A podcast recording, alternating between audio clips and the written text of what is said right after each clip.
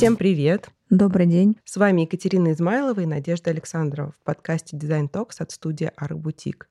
Разговор о нюансах профессии для осознанных дизайнеров. Наши подкасты выходят по вторникам. Гости, которые приходят к нам в студию, это профессионалы, с которыми мы, наши коллеги-дизайнеры, тесно работают каждый день и без которых не представляется возможным успешно завершить ни один проект. У нас следующая серия подкаста, и она посвящена мебельному производству. Мы очень рады приветствовать а, в студии Елену. Она является одним из учредителей столярного производства Home Emotions. Приветствуем тебя. Всем здравствуйте, рада всех слышать и видеть. Да, мы сегодня выбрали, мне кажется, очень интересную тему для всех коллег, для дизайнеров, архитекторов, ну и я думаю, что для твоих коллег тоже, как производителя мебели. Хотим разобрать вообще, какие совершаются ошибки в проектировании мебели на этапе дизайн-проекта и его уже реализации. Так как у нас э, достаточно обширный опыт э, бэкграунда, э, скажем, в плане дизайна и большой опыт в производстве мебели, уже наработанный годами, каждый раз, когда к нам приходит дизайнер, можно, в принципе, безошибочно определить степень его подготовки, степень его профессионализма исходя из того технического задания, которое нам подается. Ты имеешь в виду проект, да? Дизайн да, да, да, да. Да, да, да. Именно. А на каком вообще этапе дизайнер должен задумываться о том, что он будет взаимодействовать со столярным производством, и ему нужно отточить какие-то моменты? То есть это уже после того, как я проект этот а, сдаю заказчику и прихожу в выбранную компанию, или все-таки до, как, например, мы делаем с планировкой, мы ее отдаем на рассмотрение специалисту, и он нам указывает на какие-то наши ошибки. Вот по твоему мнению, на каком этапе это нужно а, делать? Ну, такое мое глубокое убеждение ощущение, что, конечно, такие моменты вот в плане всевозможных столярных узлов, да, их нужно прорабатывать, конечно, на моменте разработки дизайн-проекта. Если опыт надзоров э, позволяет дизайнеру самому решать с этими узлами, да, то это замечательно вообще. Это говорит только о его профессионализме и подготовке. К большому сожалению, наша жизнь сталкивается с тем, что молодые начинающие дизайнеры, к сожалению, не имеют достаточно опыта. И вот им бы я посоветовала на моменте именно проектирования даже стен, обязательно обращаться за консультацией в столярное производство, с которыми он там планирует работать в будущем, и решать эти моменты именно на старте, на берегу разбираться. Лена, а вы даете такие консультации? Да, есть... да, а, да, то да. есть да. вы это ну как платная услуга какая-то или просто и, а, нет, благотворительность? Об... Ну, скажем так, мы уже многие годы работаем, там у нас есть 15-20 дизайнеров, да, с которыми работаем, и, конечно, с людьми, с которыми мы уже долго общаемся. Нет, это... если я новый дизайнер, с людьми-то понятно. Если вот ты говоришь молодой дизайнер, мы все-таки ориентированы на публику, которая хочет почерпнуть что-то да, из нашего опыта. Вот я молодой дизайнер, у меня нет ни столярного производства. Вот вы вроде мне понравились, я увидела ваши работы. Могу я к тебе просто позвонить, обратиться, сказать, подскажите мне, как да. решить этот узел? Да, у нас политика партии такова. Мы всегда рады общению с любыми дизайнерами. Мы понимаем, что вообще у нас производство заточено, скажем так, на большие объемы, да, и мы стараемся там не брать, ну так, если честно, ну, одно изделие да, да, одно или два изделия, скажем так, чисто экономически нам это не выгодно, да. Нам выгодно, когда дизайнер приходит и полностью там отдает нам в работу квартиру или дом. И, соответственно, мы понимаем, что если на моменте проработки дизайн-проекта мы поможем дизайнеру, да, там пусть начинающему, с проработкой вот этих сложных узлов, конечно, мы будем иметь э, профит какой-то определенный, да, и есть большие шансы, что дизайнер вернется именно к нам. Поэтому такую услугу мы предоставляем. Более того, у нас есть такая услуга, она стоит э, доп. Когда мы делаем эскизные чертежи, когда, например, дизайнер не в состоянии сам проработать, мы помогаем, и вот эти эскизы делаем сами. У нас есть архитектор, который этим занимается. И тогда как раз и поговорим о самых частых ошибках, которые дизайнеры допускают при разработке встраиваемой мебели. Есть какой-то такой вот топ, что вы постоянно встречаете? Да, я хотела бы вот сразу сказать, что в моей голове все вот эти ошибки, они разделяются на две части. Есть первое, это не встройка, отдельно стоящие мебели, это своя такая история и свои проблемы, да. Если мы сейчас говорим о встройке, первое, то, что очень часто мы видим, это ширина простенков, их неправильное выведение. Сейчас э, поясню, что имею в виду. Очень часто мы на чертежах видим, вот особенно на планах сверху, да, мы видим вот эти простенки, которые выведены выведены там на 60 сантиметров. Ты это... имеешь в виду ниша под шкаф? Да, да, да, да, да. 60 ну, сантиметров именно глубина? Да, именно глубина шкафа. Но о, очень часто, опять же, забывается, что стены у нас всегда неровные, и если там мне говорят, нет, у нас идеально выведенные стены, за свой опыт жизненный я ни разу не видела э, идеально ровных стен. Перепады я видела от 5 миллиметров до 4 и больше там иногда. Мы всегда даем припуски на стены. В общем, нужно понимать, что Технические а, зазоры. Есть технические зазоры, да. Они как минимум, да, если, опять же, мы берем идеальную ситуацию, что стены ровные, то тогда технические зазоры мы делаем что по бокам, что по задней стенке, мы делаем сантиметр. Плюс у нас есть сама задняя стенка, она в районе там от 6 э, миллиметров до 16, да, там в зависимости от изделия. Плюс есть э, глубина фасада толщина фасада это 16-19 миллиметров. Что по итогу мы получаем? Мы получаем, что заложив нишу 60 сантиметров, полезное пространство мы получаем 55, да, так где-то в районе. Когда у нас позволяет пространство, это не проблема, но зачастую бывает, что места нет, дизайнер заложил 45 сантиметров, мы понимаем, что полезное 40, плечики у нас не встает, если речь идет о, к примеру, там, платяном шкафе. Да? Вот, поэтому вот этот момент нужно в голове всегда держать. Это вот проблема номер один. Моя личная боль если мы говорим про глубину изделия, да, это забывание постоянное практически о подключениях. Особенно это касается там кухни, это касается ванных комнат, да, когда, опять же, там а, дизайнер приходит, глубина шкафа 60, машинка 55, мы забыли о том, что должен быть припуск сзади на подводку воды, там 3-4 сантиметра, фасад у нас распашной, а, глубина машинки 55, э, получаем какую проблему? Шкаф не закрывается. Обычно мы заходим уже на объект, когда закуплена вся техника, уже идут готовые строительные все узлы, да, и у нас э, единственный выход какой, или взрывать какие-то строительные узлы, да, или э, менять технику, это всегда очень проблематично. Мне всегда жалко дизайнеров, которые там плачут горючими слезами в этой ситуации, но или мы меняем внешний вид мебели, да, или опять это стройка. В общем-то, клиенты всегда этим очень недовольны, поэтому всегда говорю дизайнерам, если у вас предполагается машинка, если у вас позволяет пространство, сделаете там 70 сантиметров, вы себя в любом случае обезопасили.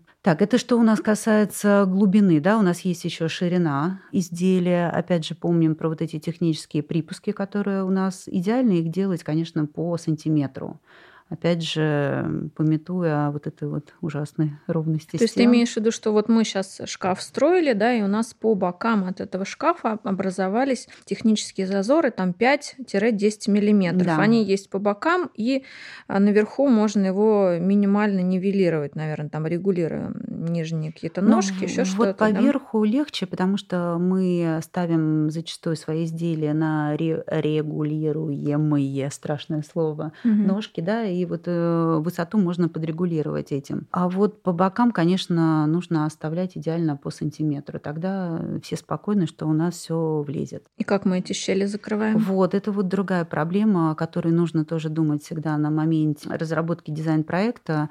У нас здесь два варианта. Или это нащельники, все знают, что это такое, да? Это такие узкие угу. планочки, обычно 2 сантиметра.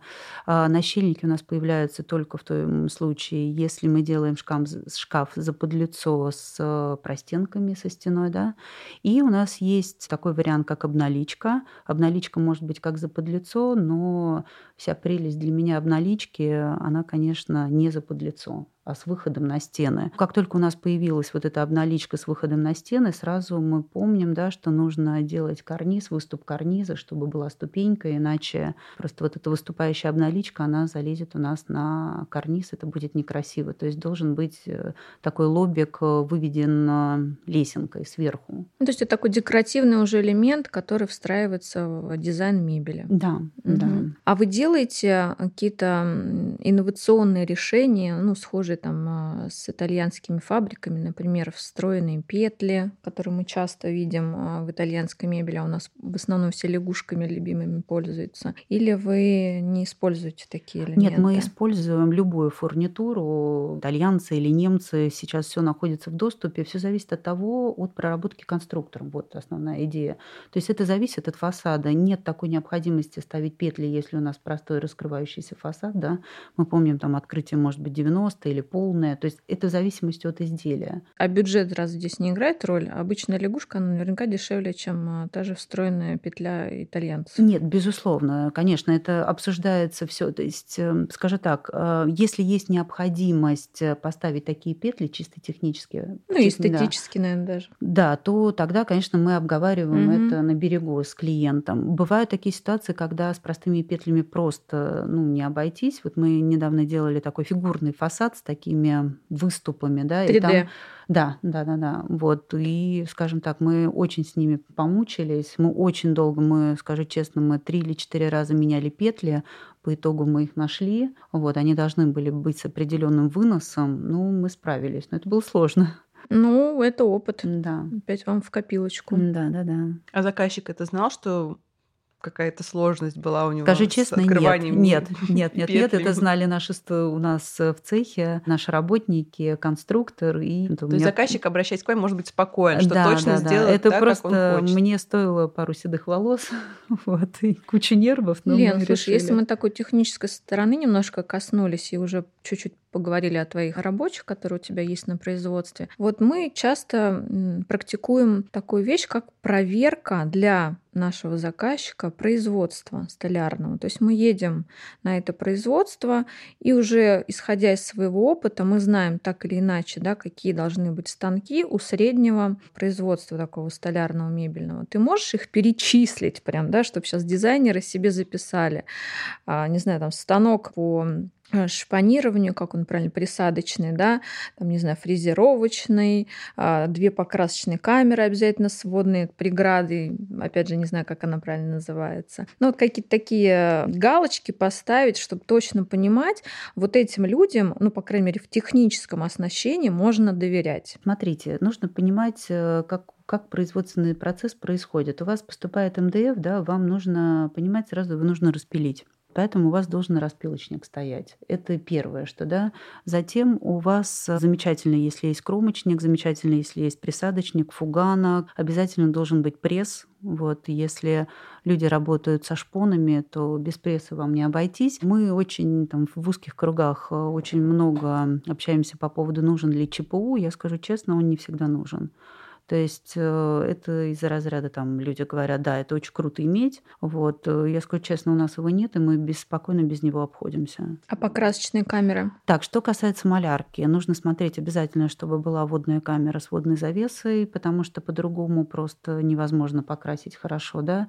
Но, естественно, должна быть большая сушилка. Вот это тоже говорит о масштабах производства. То есть если это комнатка 2 на 2 сушилка, то понятно, что там одновременно 2-3 шкафа сушилка осушить невозможно угу. при такой емкости. Знаете, тут тоже еще такой больной вопрос, вот, кстати, о наболевшем, если позволите. Ну, конечно, мы тут все а, об этом и говорим. А, вот Давич сегодня с утра звонит мне дизайнер. Две стороны медали по поводу вот э, знакомства с производством. С одной стороны, там, как в прошлом дизайнер, я действительно понимаю а, людей, а, которые хотят приехать и познакомиться с производством. С другой стороны, сегодня звонит мне дизайнер, которого я даже не знаю, который ничего не прислал нам в просчет, да, то есть вот человек говорит, здравствуйте, здравствуйте, я хочу приехать к вам завтра в цех. И вот если так откровенно говорить, то у меня первое, что во мне поднялось, думаю, вот я ему так а сказала, говорю, вы? да, я ему сказала, говорю, здравствуйте, вот вы можете себе представить, вы принесли на работу там замечательный пирог, да, и ваши сослуживцы говорят, вы знаете, я завтра приеду к тебе на кухню, я хочу посмотреть, как ты его готовишь. То есть вот внутренне у меня, мне нечего скрывать, да, там, и очень часто мы приезжаем к нам в цех, да, но вот такие вот запросы. Ну, они, когда... кстати, очень часто, Лен, я тебе точно могу сказать, я что мы так делаем, но мы так это? делаем только после просчета. Естественно, мы отправляем на просчет. И вот буквально мы недавно, вот на днях, готовились, скажем так, к сдаче э, КП от разных компаний своему заказчику, и мы проверяли одно производство, два из них мы знали, угу. одно мы проверяли. Мы сами туда не поехали, мы попросили снять их видеоотчет, угу. рассказать подробно о том, какие там станки есть, какое количество людей у них там работает. Причем мы сделали это достаточно неожиданно. Я специально им сказала, что я сначала приеду, чтобы они так угу. почистили, подготовились, а потом просто попросила видео их снять. И вот можно, кстати, в таком тоже формате. То есть не обязательно приезжать, а вы все подробно мне снимете. И мне было это ну, уже вот по опыту э, максимально мне тоже кажется, показательно. Этого, этого достаточно. Да. Я вообще понимаю, откуда растут ноги этой проблемы. Вот, и я очень тоже часто по роду другой деятельности сталкиваюсь с чем? Что это дутые, раздутые поставщики, дутые, раздутые да, производства. Да. Я понимаю дизайнеров, которые уже боятся обращаться к производству, которые не принадлежат людям, которые заявляют, что они имеют да, эти производства. Так. Знаете, как э, я, например, советую, уже варясь в этой каше, такой на правах личного совета, да, приезжайте в шоурумы. Люди, которым не принадлежат цеха, они никогда не вкладываются в крутые офисы. Вот, то, то есть это такой вот показатель, если человек говорит, да, супер, у меня есть свой цех, но у него нет... Э, просто я это понимаю, чтобы, например, содержать свой цех, я должна где-то посадить как минимум двух конструкторов, как минимум архитектора, который мне будет эскизные чертежи делать, бухгалтера, а, конечно, это может быть все на складе, ой, вернее, в цехе, да. Ну, либо на удаленке. Да, ну, честно скажу, нормальный цех не может работать на удаленке. Вот э, поэтому для вас это вот дизайнеров это такие звоночки. Если человек говорит, да, у меня есть классный цех, но при этом у него нет офиса, куда вы можете приехать, поговорить с конструктором, да, увидеть, как работает эта система, для вас это звонок, надо бежать. Ну, Хороший это вот начало. просто так вот из опыта. Коснемся уже производства. Например, угу. у нас вот часто мы просто про свою боль рассказываем. Постоянно, угу. когда мы проектируем кухню, на столярном производстве, не именно где производится кухня, да, и они специализируются только на этом, а именно вот столярное производство. Не учитываются очень многие моменты. Например, не знаю, нет вот этих выкатных уголков, нет понимания того, какая вообще фурнитура существует для приборов, нет понимания, какие врезные ручки могут быть использованы для холодильника или там для всех ящиков. Ну, то есть вот тонкие моменты, которые вроде как доступны всем, но пользуются им почему-то только профессиональные производители кухни. Ну, или, в принципе, да, какие-то новинки, новинки, которые происходят. Нет, я вопрос поняла. Кухонных, и я, ска- я скажу честно, это, может быть, не стоит говорить. Э, Нет, ты честно всех... говори, у нас да, я даже всегда... можно. Нет, я, я, я за правду. Я всегда говорю, не заказывайте кухню у столярок. Вот мое mm. тоже такое глубокое убеждение. Знаете, какие кухни нужно заказывать у столярок? То, что вы не можете заказать в профильных столярках, которые занимаются только кухнями. Итак, и плюсы и минусы. Mm-hmm. Какой у них плюс? Они реально заточены в плане фурнитуры очень сильно, да, потому что у них очень узкая направленность. А, у них действительно очень сильная проработка фурнитуры прям, я думаю, простой столярке с этим никогда не, невозможно соревноваться, да. Вот о чем ты говоришь как раз, вот всякие такие заморочки, подставочки, там для вилочек, для ложечек, тандем-боксы, там такие со стеклами, с решетками. То есть, конечно, у нас нет такой заточенности. Это очень узкая направленность. В чем минус этих компаний? Они не работают под заказ. Вот то, что меня опыт сталкивал, да, то есть они работают так, как они гонят это все метражами. У них стоит ЧП ЧПУ распиливают по там 20-30 изделий одновременно, потом просто в разные цвета красят, они не заточены на то, чтобы ваш ящик был не 35, а 38. Ну да. да. Поэтому люди приходят именно в столярки к нам, да, и делают вот мне под заказ, потому что база, например, под раковину, она не обязательно должна быть метр двадцать, метр пятнадцать, да, там, она может быть метр восемнадцать. То есть ситуации бывают разные. Это первое. И второе, что, например, плюс наш вот них, это то, что, конечно, мы можем работать со всеми шпонами, с покрытиями, красить, раскладывать. То есть они хороши, наверное, своим качеством, да, безусловно, очень узкой направленностью, проработкой фурнитуры, вот, да, ну, они тоже имеют свой лимит э, в плане фантазий, дизайнера. Сейчас у нас тоже в проработке была сложная кухня. Лак здесь, шпон здесь, разложим в там ромбиком, здесь солнышком. То есть, конечно, например, даже высокого уровня кухонники, они такого не делают. У них стандартизация. Угу. И вот. как вы работаете с кухнями? То есть вы просто Нет, изучаете... Мы работаем, да, мы изучаем, работаем. И опять же тоже нужно понимать, э, есть теория, есть практика. Люди приходят, вот то, что э, приходит к нам, они зачастую не хотят видеть дорогущие тандем-боксы. Ну, не хотят, вот, понимаете, потому что на одной фурнитуре дорожание кухни на 150 тысяч. И все по итогу там, да, я хочу это то, по итогу э, все хотят обычные ящики из МДФ. А вы, кстати, вот ты говоришь сейчас про разные шпоны, про выкрасы. А у вас в договоре это прописано, вы учитываете, потому что, опять же, тоже вот по своему опыту могу сказать, что у многих а, производителей ну, указан, например, один выкрас на одно изделие. Да, мы тоже так Если делаем. приходит дизайнер, а, и он понимает, что здесь изделие сложное, ему потребуется, может быть, не один даже выкрас и не, один, не одна тонировка шпона, вы это просто закладываете как дополнительную у стоимость. У нас стоит 500 рублей Э, каждый образец. Человек может до, там, до бесконечности заказывать образцы, мы смотрим. А, у нас есть еще тоже такой момент, мы внесли в договор, что с момента, потому что вот были у нас такие ситуации, поэтому мы сделали поправку, когда дизайнеры, например, честно скажу, на мой взгляд, переборщают с этим процессом, и это может длиться два месяца. У нас есть договор, то есть, ой, им вот оттенок не нравится, давайте другой, вот филенка не нравится, давайте другую, а сроки идут исполнения договора. Вот, поэтому мы внесли такую правку, что у нас э, с момента утверждения всех образцов и цветов, выкрасов идет уже производственный цикл. Как раз вопрос, как вы организовываете работу с дизайнером. То есть вы ограничиваете, вы говорите, вот нам за месяц нужно по-любому согласовать с вами чертежи и согласовать с вами выкрасы. Таких случаев мало в жизни. Когда я смотрю, у нас начинается растекание по древу, я обычно пишу официальное письмо на почту вот, э, дизайнеру о том, что прошу обратить внимание, что у нас э, задерживаются сроки, там утверждение материалов, это приведет к подписанию доп. соглашения на пролонгацию И все, договора. на следующий день, да-да-да. Я скажу честно, да, это просто сразу всех очень там буквально день-два. Это заказчик в копии? Не всегда, не всегда. Мы, нет, стараюсь я все-таки как-то а, заказчиков э, нервировать уже только в том случае, если мы не можем а, с дизайнером как-то договориться договориться, тогда я пишу, что мы будем вынуждены поставить клиента в известность. Но Лена, таких случаев у вас, там кстати, мало. 90% это работа именно с дизайнерами? Да. да То есть с клиентами, да, да. с частными Очень мало, мало, да? очень мало. Хотя, ну, тоже такие случаи есть. Вот. Тогда как у тебя выстраивается, у вас, вернее, да, в вашей компании организация работ? То есть вы подписываете какой-то агентский договор? Подписание идет дизайнерского договора обязательно, и перечисляются деньги или на счет ИП, или э, у нас собираются У вас какая-то деньги. стандартная бонусная программа или у вас а, в зависимости нет, от суммы? Э, стандартной нет. Э, это все зависит от э, дизайнера, от его желания, вот, от его возможностей, вот так вот скажем.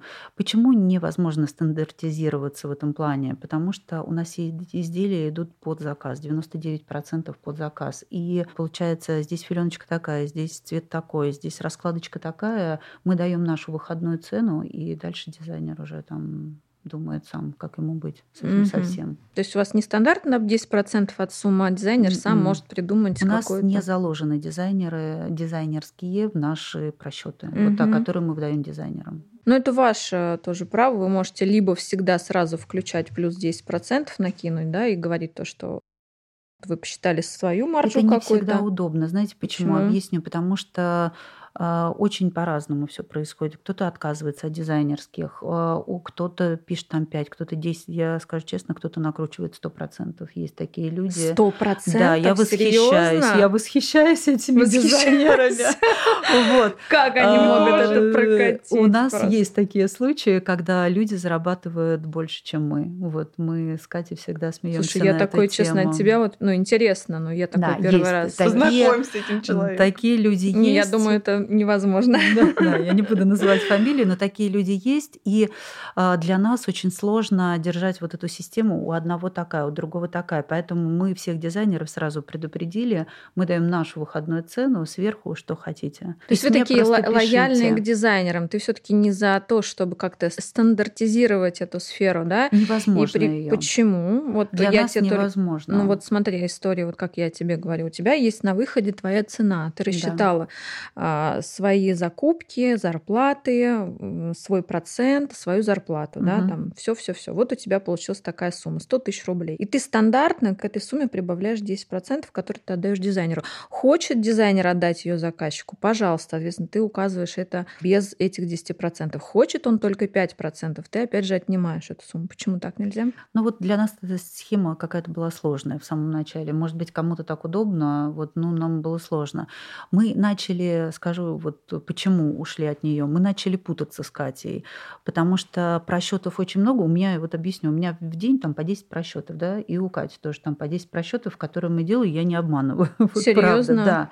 И представляете, иметь такую э, в голове, тот просил 10, тот 15, тот 20, у меня уже, я послезавтра не помню. Так вот, я тебе об этом нет, говорю. Стандартно. Нет, нет, так дело в том, что хорошо, если этот 10 хочет, а другой хочет 20, понимаете? Нет, я... нет такого «хочу». Вы приходите ко мне на производство, вы со мной хотите сотрудничать. У нас стандартная схема для всех одинаковая. 10% если бонусное вознаграждение. может продать это со стопроцентной накруткой. Зачем ему наши 10? Это нечестно, мне кажется на рынке есть все-таки сейчас уже mm. рынок настолько стабилизировался, что есть уже, понимаешь, какой-то стандарт. И мы даже, когда делаем КП для заказчика, мы никогда не пользуемся, честно тебе говорю, я думаю, так многие дизайнеры делают, одной столяркой.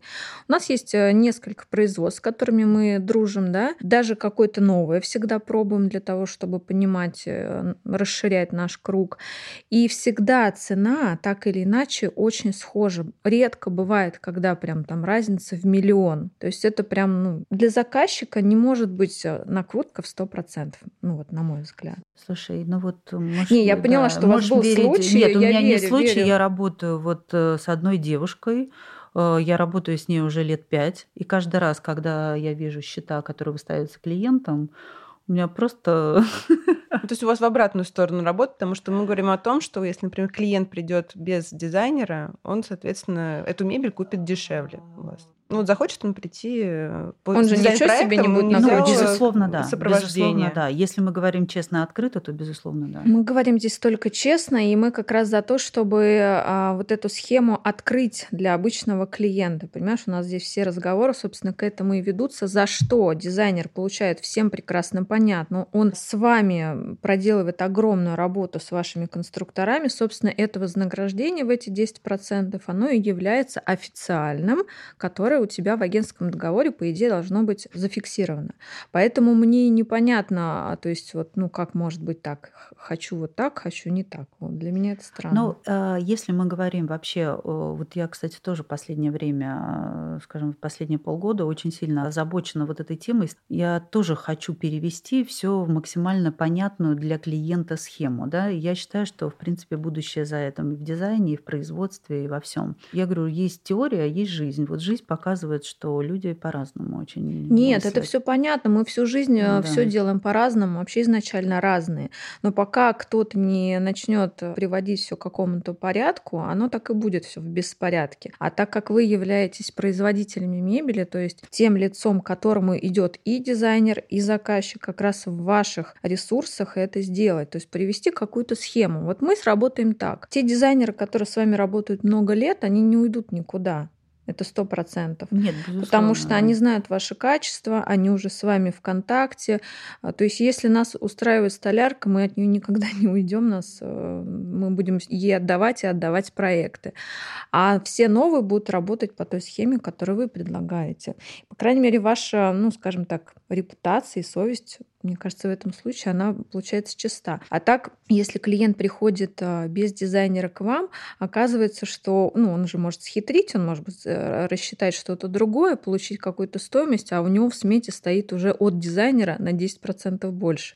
То есть получается, что... Ну, теоретически да? такое может быть, я это понимаю, О, это но, бывает, да, да. но ну, предугадать всего я не могу. Единственное, что вот в какие игры мы не играем, вот часто тоже говорят об этом люди, которые приходят без дизайнеров, да, а, это вот мы делаем просчет, а, мы не играем, вот игра такая, там а, у нас 100 рублей и плюс еще 100 э, рублей, но сегодня вот акция, вот, и сегодня скидка 50% именно для вас, да, то mm-hmm. есть мы всегда даем адекватную цену, и mm-hmm. это прям вот на этом стоим, То есть нету вот этих вот бешеных накруток, и плюс сегодня вот бинго происходит. Такого у нас нет. Ну, то есть, да, ты не смотришь на человека, не считываешь нет, его образ, как бы и не решаешь от этого, у нас какой ему дать себестоимость определенный да. процент, на который я умножаю. Все, угу. который выгоден производству. И вот, кстати, тоже к разговору очень часто, а вот у другой компании вот дешевле или у другой компании дороже. Каждый имеет свой производственный цикл.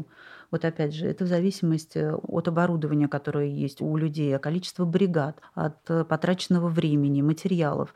То есть э, действительно, там, почему у Икеи так все дешево, да? Потому что у них есть массовость производства. Например, у нас никогда так не будет дешево. Вот, потому что у нас э, изделия под заказ. Это нужно понимать. Мы не пилим их 20 э, шкафов одного размера, как делает Икея, да, ну, к примеру. Ну, так условно я Икею имею в виду. Вот, который стандартную продукцию делает. Все, что под заказ, это делается, во-первых, конструктор вникает в этот процесс по каждому изделию, изделию отдельно. Нет такого, что вот он проработал один шкаф, да, и мы пилим этих 20 шкафов. Конечно, это будет все быстрее. Идет проработка пару дней согласование с клиентом. Естественно, мы теряем в это время, мы ну, изделие не ну, может понятно, пилиться, ты все да. это учитываешь в своей стоимости. Да, поэтому у меня есть определенная стоимость, в конце концов, аренды производства. Она у всех разная абсолютно. Лена, а кстати, ну про дизайнеров уже продолжаем эту тему. Какое техническое задание должно быть от нас вам? В каком виде? То есть тебе достаточно просто разверток планов или это а, должна мне, быть прям... Нет, мне достаточно разворотов. Ну и визуализации. Да, разворотов. Идеально, если это визуализация. Мне не нужно, в принципе, проработка там, это нащельники или обналичка. Да? То есть вот эти моменты, это можно в это во все на уровне эскизов не вникать. Почему? Потому что мы всегда выезжаем на замер с конструктором, или я, или Катя, мы всегда выезжаем э, на замер мы просматриваем вот эти моменты, как я говорю, подводные камни, которые могут быть там в виде вот этой встройки, в виде розеток, подключений. То есть вот эти все моменты мы смотрим сами и обращаем внимание дизайнеров на это, как будем делать. То есть вопрос мы этот задаем, как вы хотите.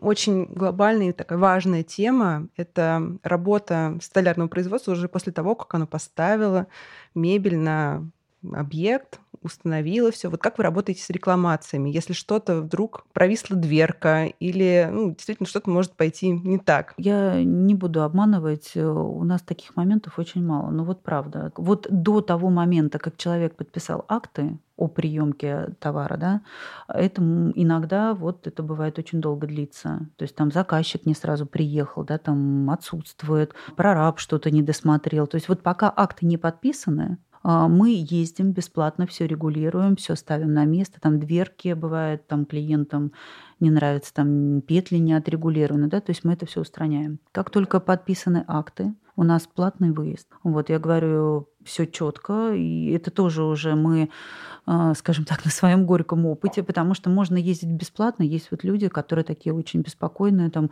вот у меня петля здесь, у меня петля там, прошло уже там условно, наверное, года полтора шкафу, да, то есть мы понимаем, что все равно какая-то была нагрузка вот на этот шкаф, и бесплатно мы не выезжаем. Да. Ну, пока акты не подписаны, это достаточно короткий срок, да, то есть буквально он звонит вам или пишет письмо о том, что вот у меня что-то не так. Обычно приезжайте делаете? Как быстро вы это делаете? Нет, мы не уходим с объекта, пока не устранили все недочеты, вот так вот скажем. Лена, а у вас есть гарантия постобслуживания? Мы сейчас скажу вот как есть, да, тоже. Мы раньше гарантию не вводили, в этом не было необходимости. Последнее время люди очень часто спрашивают гарантию. Угу. Вот мы буквально вот месяца два назад ввели гарантию в год.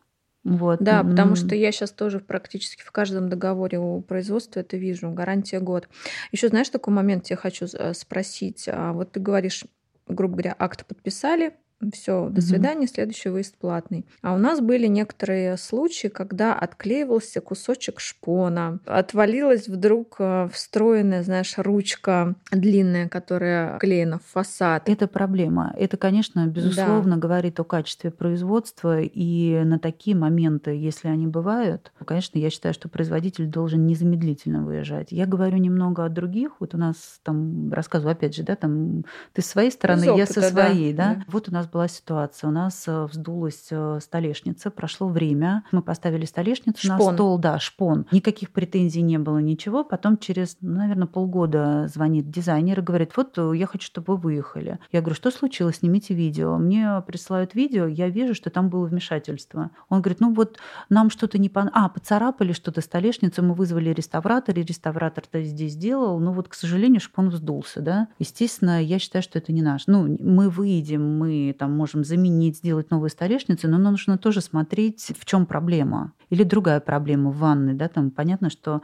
ну, не совсем, не надо делать столешницу в мокрых пространствах, да, из МДФ, угу. это мы говорим, но люди как-то к этому не всегда относятся. Мы всегда говорим, делайте камень. Ну, это кстати, безопасно. по поводу шпона, ты знаешь, это частая история. У меня тоже был случай у подруги, когда у нее тоже вот столешница, это вот массив, угу. а панированная тоже вздулась через э, полгода. Э, МДФ Почему? вздуется Почему? всегда. Ну, не потому... МДФ. Э, ну, МДФ э, А происходит что? Потому что что такое МДФ? Это, в принципе, прессованная бумага. Угу. И даже вот влагостойкий МДФ, что это такое? Это та же самая бумага, которая делает определенную пропитку. Ну, давайте честно, она не спасает от воды. Это то же самое, как гипсокартон. Не, ну я воду не лью на обеденный стол. Ну вот вопрос, э, просто нужно понимать назначение этой столешницы. Если это ванной, вот, нет, например... Нет, нет, просто обеденный стол. И вот Но по какой причине? То есть это плохой пресс, Это, да? скорее всего, да, плохо клей. Некачественный клей, клей. Э, да, это, скорее всего, будет плохое и прилегание это шпона. Да, это гарантия. Это гарантия. Да. Если, конечно, вы видите, что шпон вздулся, да.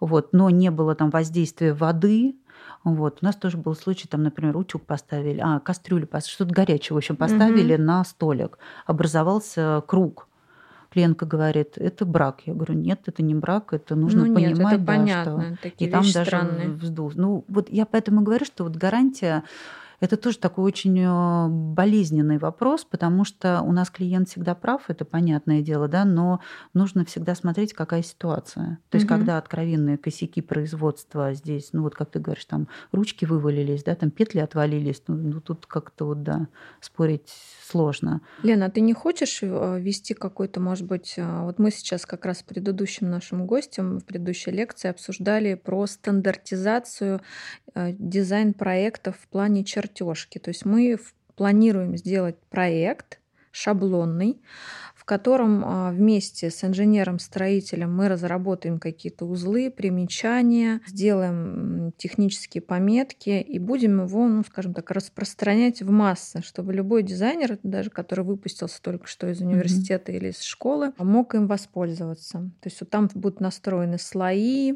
все перья и штриховки, вот до такой степени.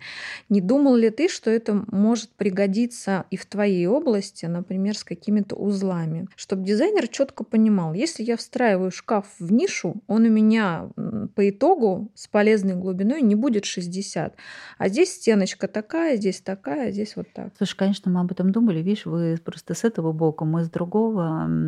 Так как у нас вышел рум, мы думали на эту тему давать лекции, проводить какие-то семинары, вот, потому что, знаешь, вот э, что чувствую там последнее время, накопился какой-то внутренний опыт, и у меня прям вот есть желание поделиться этим опытом вот с молодыми дизайнерами, то есть ты планируешь лекции проводить у себя? Я, там, я думаю, что это будет однозначно лекции, может быть, даже марафоны. Ну, в принципе, если ты пригласишь нас вот в эту тему, вашу с чертежами, я думаю, что можно это попробовать, это интересно. Да, дополнить их, потому да, что да. это никогда не будет лишним. Я тоже думаю, что надо. Я достаточно давно вас знаю, знаю, что вы наступали на грабли, совершали ошибки, и это здорово, это классно, потому что все это поднимает вас выше и в развитии, и вообще во всем. Но сейчас есть такая проблема, когда любой человек, который имеет какую-то сумму и хочет якобы развивать бизнес, снимает, арендует а, какое-то столярное производство небольшое, дает рекламу в Инстаграм,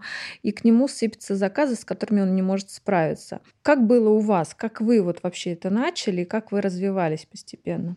Слушай, каждый раз, когда я вот это вот слышу эти истории, их много, я их вижу, я уже считываю вот этих производителей, не только уже сказали, мы уже, кстати, все поняли, да, кто чего. Каждый раз, когда мы это слышим, мы всегда, ну-ну, вот давайте вперед, вот, э, потому что это сложный бизнес, э, такой особенно это сложный бизнес для женщин, Вот так вот тоже такой момент. Как мы начинали, мы не секрет, у нас свое дизайн-бюро, да, и мы, в принципе, почему открыли столярку? Потому что на каком-то определенном моменте они столярки косячат, косячат, косячат. Э, и просто вот мы разозлились. Мы работали с одной столяркой, вот, которая мы э, туда вложили некоторые средства. И, в принципе, имели право на то, чтобы там делать свои заказы в первую очередь, да, нас постоянно двигали по срокам и по качеству. Вот. Когда мы даем кучу заказов, нас очень рады видеть, да, когда они набирают заказы, нас сразу же двигают по срокам, мы психанули просто вот откровенно. Мы открыли цех за месяц. Я никому не советую так открывать, потому что, вернувшись сейчас обратно, я думаю, мы просто две больные женщины. Вот.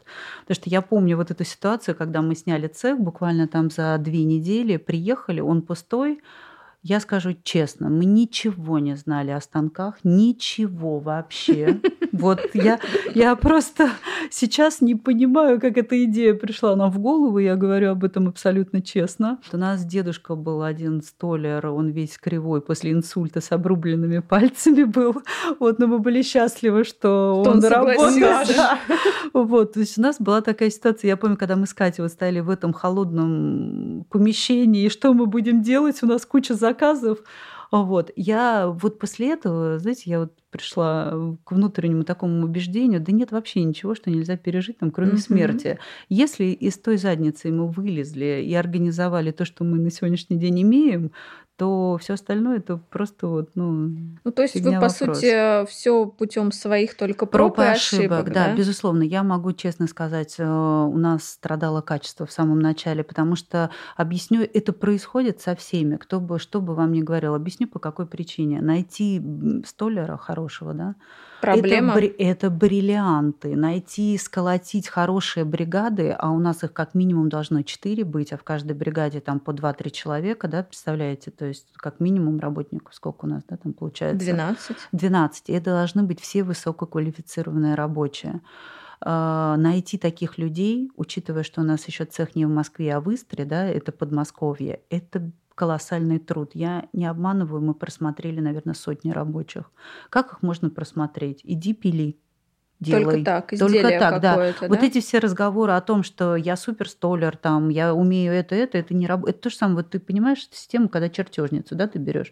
Все такие супер, супер опыт, да, но ты понимаешь, когда ты на стройку приходишь, у тебя или косяки, или не косяки. Угу. Она или забыла там выводы сделать, или на той высоте, да, вот то же самое со столерами. Этот шкаф или влез, или не влез. Вот на сегодняшний момент, особенно вот последние года два, мы достигли того уровня, когда мне не стыдно за наше качество. Я скажу честно, в самом начале были моменты, когда мне было стыдно, мы плакали откровенно, да, там и все, было все. С другой стороны, это путь становления. Мне за эти моменты не стыдно абсолютно. Вот Прекрасно. Сейчас. Лена, а сколько зарплата у столяра у хорошего? У хорошего Может, переквалифицироваться бывает, бывает и 400 тысяч. Бывает и 400 тысяч. Серьезно? 400 тысяч? Да но бывает э, и 100 тысяч. Вот тоже, когда к нам, кстати, приходит столяр э, устраиваться на работу, какая у вас средняя заработная плата? Я говорю, все зависит от тебя. Ну, это очень классно, что зависит, потому да. что чтобы всегда у были заказы не, у вас. У нас не на зарплатах люди, у нас отдельно все. Mm. То есть есть заинтересованность там напилить быстрее, качественнее. Лена, и... огромное тебе спасибо за твои ответы, за твой опыт, за ваш спасибо колосс... вам, колоссальный что труд, который да. вы делаете. Очень было приятно пообщаться. Да, мне кажется, наш час он так пролетел вообще незаметно. Еще есть э, тема к разговору. Надеюсь, что мы тебя подключим к нашему шаблонному чертежу, и ты нам дашь какие-то рекомендации по как раз а, встроенной и не встроенной мебели. В общем, спасибо тебе. Развивайтесь с Катюшкой. Спасибо мы большое, очень рады, да, что ты была у нас в гостях. Спасибо, спасибо что пригласили. Все, пока.